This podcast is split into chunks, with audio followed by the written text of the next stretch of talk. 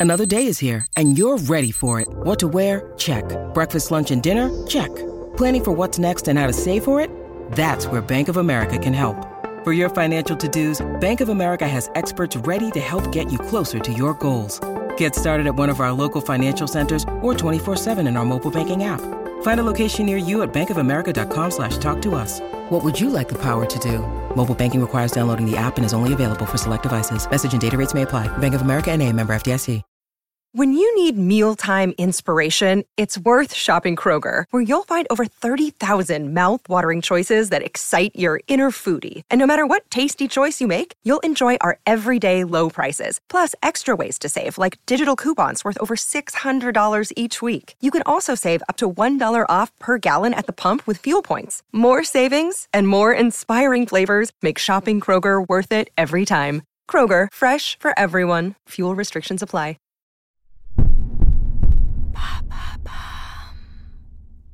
Quelle est la température idéale dans une maison pour être en bonne santé? Merci d'avoir posé la question. Le 26 septembre 2022, sur BFM TV, la Première ministre Elisabeth Borne préconisait 19 degrés pour le chauffage à la maison, sobriété énergétique oblige. Réaliser des économies d'énergie est une chose, mais on peut se demander si cette température est aussi adéquate pour la santé, car il n'existe pas d'études médicales sur la température idéale.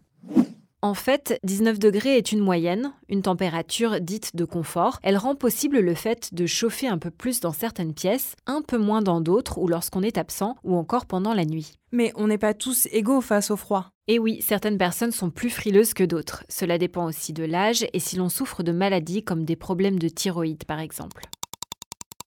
Dans ce cas, une température jugée confortable pour les uns ne sera pas optimale pour ces personnes. Or, la sensation de froid crée du stress, de la fatigue, des tensions musculaires, voire même une décompensation pathologique, c'est-à-dire l'aggravation d'une maladie existante par l'affaiblissement de l'organisme. Sur tf1info.fr, en octobre 2022, le professeur belge Dominique Tenstedt explique que le froid crée un phénomène de vasoconstriction. Il y aura moins de sang qui ira dans la peau et les muqueuses. Ces dernières étant moins irriguées et ayant du coup moins de globules blancs, elles seront plus sensibles aux infections par exemple. Alors quelles sont les pièces où l'on peut chauffer un peu plus? C'est surtout le salon, entre 18 et 19 degrés, la chambre des enfants ou celle de personnes plus vulnérables. Par exemple, la chambre d'un bébé peut aller jusqu'à 21 degrés selon l'Agence de l'environnement et de la maîtrise de l'énergie citée sur Futura Science. En revanche, dans ta chambre, la chaleur risque de perturber ton sommeil. 16 degrés sont généralement recommandés. Également interrogé sur TF1, le docteur Maher Abouda, pneumologue et spécialiste du sommeil, indique justement que l'endormissement est favorisé par une baisse de la température du corps. Autrement dit, une chambre fraîche met notre organisme en condition et enclenche le processus de baisse de température corporelle contrôlé par l'hypothalamus dans le cerveau. Et alors comment faire lorsqu'un logement est humide par exemple?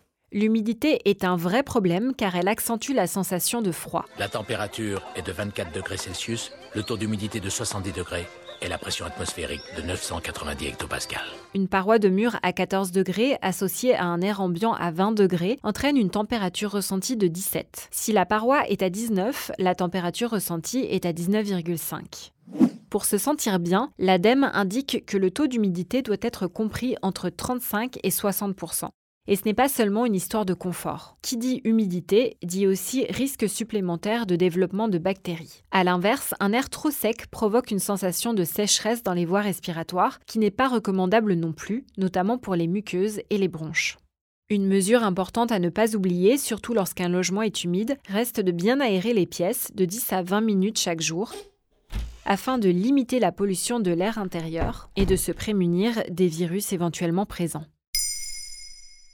Maintenant, vous savez, un épisode écrit et réalisé par Émilie Drujon. Ce podcast est disponible sur toutes les plateformes audio et si cet épisode vous a plu, n'hésitez pas à laisser des commentaires ou des étoiles sur vos applis de podcast préférés.